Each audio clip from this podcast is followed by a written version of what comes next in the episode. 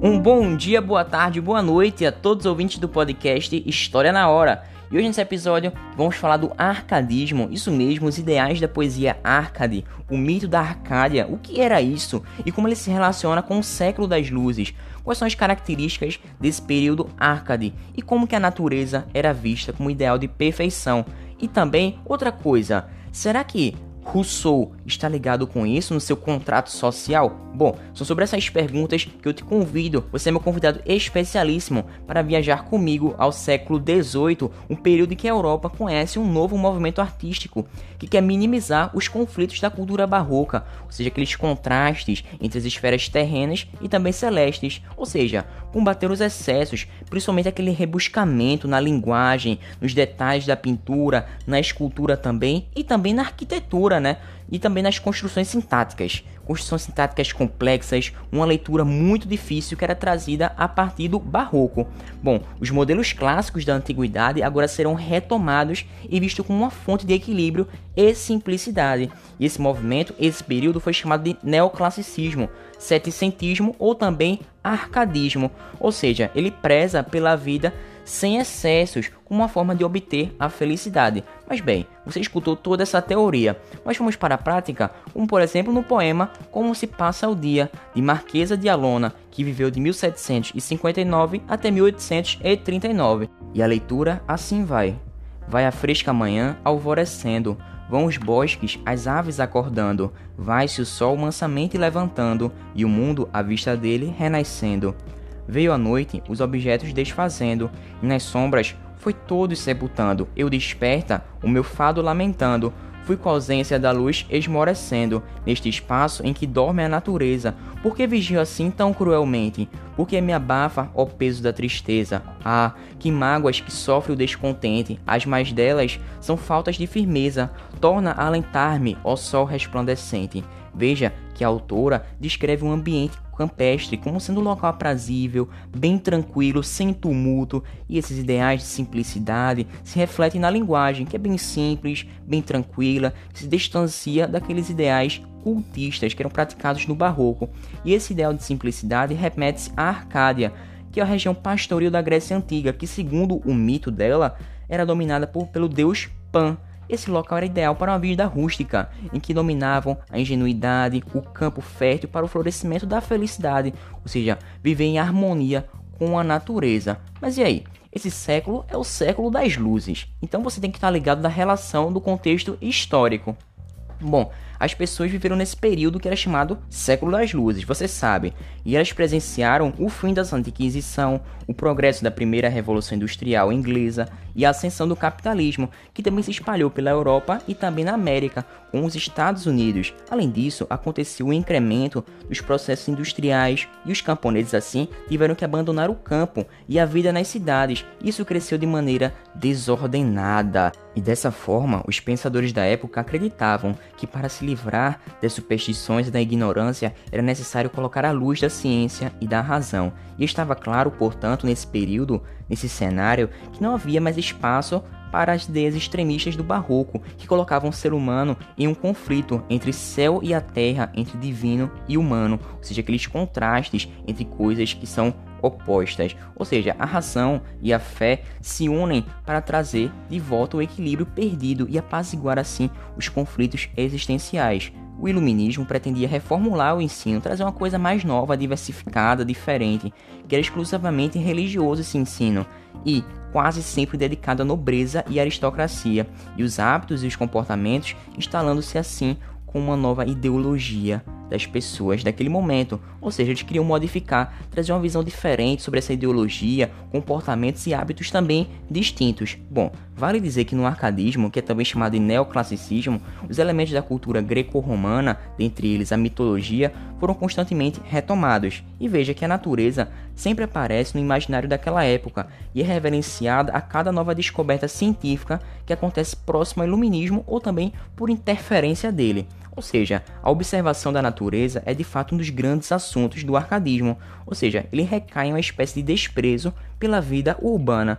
E nessa busca pelo campo, pela vida natural, os poetas se imaginavam como sendo pastores que conviviam em harmonia com suas musas inspiradoras, ou seja, aquelas ninfas míticas ou jovens pastoras. Dessa forma, eles se distanciam dos rebuscamentos da corte. Como você pode ver em um exemplo de Cláudio Manuel da Costa, na obra de Cláudio Manuel da Costa, em que ele cita assim dos Árcades: Se sou pobre pastor, se não governam reinos, nações, províncias, mundo e gentes, se em frio, calma e chuvas inclementes passa o verão, outono, estio e inverno, nem por isso trocara o abrigo terno dessa choça em que vivo, com as enchentes dessa grande fortuna assaz presentes, tenho as paixões desse tormento eterno. Ou seja, mesmo que ele tenha que lidar com muitas intempéries, ou seja, chuvas constantes, uma chuva muito forte, um frio do inverno, e que ele mesmo assim seja desprovido de posses, o eu lírico não troca essa vida por nenhuma outra.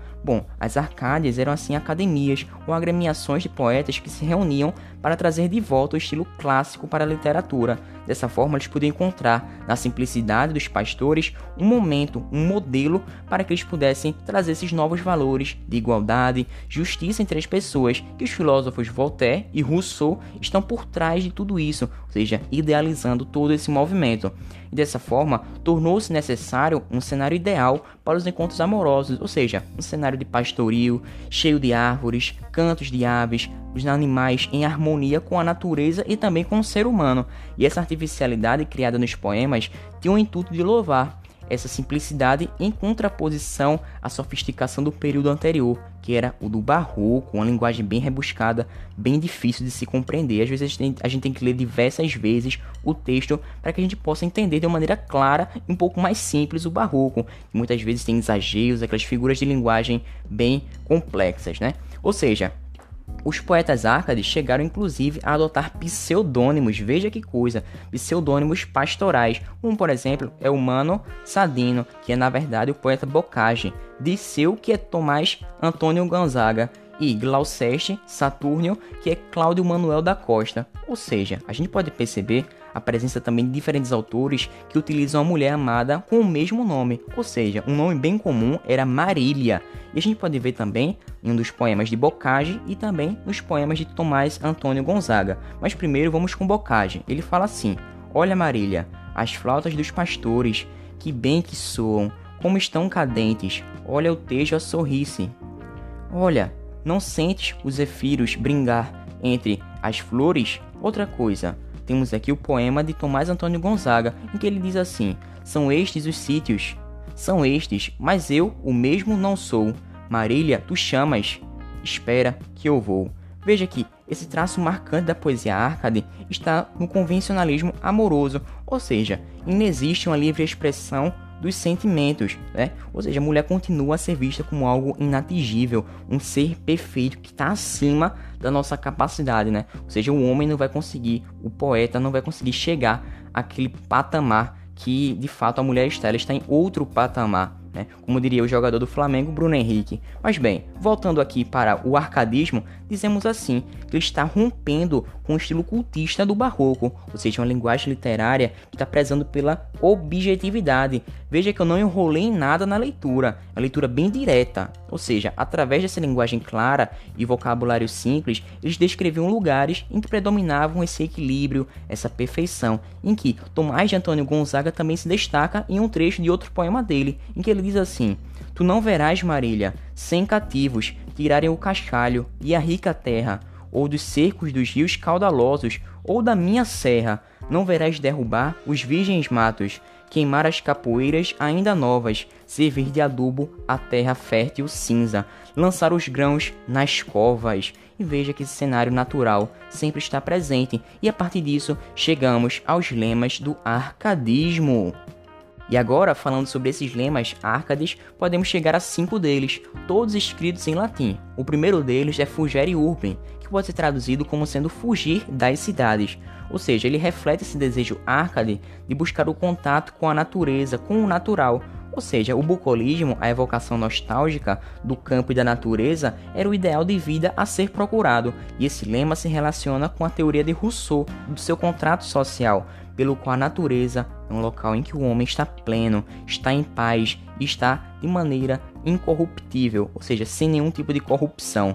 Bom, vale dizer que Cláudio Manuel da Costa também retrata esses lemas no seu poema. E ele diz assim: Quem deixa o trato pastoril amado pela ingrata civil correspondência ou desconhece o rosto da violência ou do retiro, a paz não tem provado. E esses versos reforçam essa sensação de paz encontrada nos campos. Já o segundo lema é Inutilia Trunket, ou seja, trocar excessos, que determina esse lema Arcade, ou seja, a clareza, simplicidade, objetividade precisavam ser buscadas nas composições, isso em oposição ao barroco, como eu já havia falado. O terceiro é locus a menos, ou seja, o poeta Arcade via no campo como sendo um local ameno, onde era possível aproveitar a vida sem que se desviasse as virtudes que cultivava, ou seja, um apreço pela simplicidade, pela paz interior. E Tomás Antônio Gonzaga também retrata esse lema. Ele diz assim: Acaso são estes os sítios formosos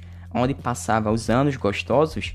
São estes os prados onde brincava enquanto passava o gordo rebanho que ao seu me deixou? Veja que ele valoriza esse local de muita tranquilidade, de muita paz. Já o nosso quarto lema é Aurea Mediocritas, ou seja, ele pode ser traduzido e interpretado como sendo valorizar as medidas simples e se refere a uma vida modesta, mediana, entre aspas, medíocre, ou seja, medíocre em termos materiais, mas rica em experiências, realizações, valores morais, ou seja, de certa forma se refere ao lema anterior, renuntilia trunket, ou seja, cortar excessos. Esses lemas, como você pode perceber, estão todos interligados, formando essa rede que forma o arcadismo. Mas também Tomás de Antônio Gonzaga não deixou esse lema fora de seus textos, e aqui vai. Se não tivermos lãs e peles finas, podem muito bem cobrir as carnes nossas, as peles dos cordeiros mal curtidas e os panos feitos com lãs mais grossas, mas ao menos será o teu vestido, por mãos de amor, por minhas mãos cozido. Ou seja, ele reforça esse ideal de simplicidade e de valorização dos sentimentos, um sentimento verdadeiro, né? E veja também o último, que é Carpe Diem. Carpe Diem, que significa colher o dia, e muitas vezes ele representa o tema tempus fugit, ou seja, que o tempo foge, é passageiro, a vida precisa ser desfrutada com a consciência de sua transitoriedade, ou seja, de sua efemeridade. Mas toma cuidado com isso, porque o carpe diem do barroco é diferente do carpe diem do arcadismo. Bom, vale dizer que ambos têm o mesmo conceito, né? Ou seja, fugir, uma fugacidade da vida, e a vida passa muito rápido. Porém, o colher o dia na concepção barrota, barroca significa a luta incessante e angustiante contra o pecado, que podia afastar o indivíduo, o ser humano, o homem barroco, estava ali muitos conflitos. Será que eu estou pecando? Será que eu não estou pecando? E esse carpe diem, ele poderia afastar o ser humano dessa salvação eterna. Já na concepção Arcade, ele mostra a brevidade da vida e por isso ela deveria ser desfrutada de maneira simples e intensa, de modo que a gente pode perceber no poema Tomás de Antônio Gonzaga, em que ele diz assim: Ah, não, minha Marília, aproveite-se o tempo antes que faça o estrago de roubar ao corpo as forças e ao semblante a graça. Então veja que a vida precisa ser desfrutada em consciência de sua transitoriedade, da efemeridade. Mas e aí, meu caro ouvinte, eu te faço a pergunta para o nosso próximo podcast antes de eu me despedir de você. Como que o arcadismo se desenvolvia em Portugal? E outra coisa, quem era Manuel Maria Barbosa do Bocage? Bom, vale dizer que ele é um poeta de transição e com ele também veremos a, a fase pré romântica. Mas e aí? Você está preparado para o próximo podcast? E você é meu convidado, meu convidado especialíssimo para que a gente vá para mais uma viagem no tempo, já que aterrizamos agora, voltamos ao século 21, a nossa atualidade. Mas no próximo podcast vamos falar um pouco dessa fase pré-romântica. E você sabe que estamos chegando na independência do Brasil, ou seja, viva o novo período imperial que o Brasil vai ter nesse momento. Bom, então muito obrigado, espero que você tenha gostado, fiquem com Deus e até uma próxima.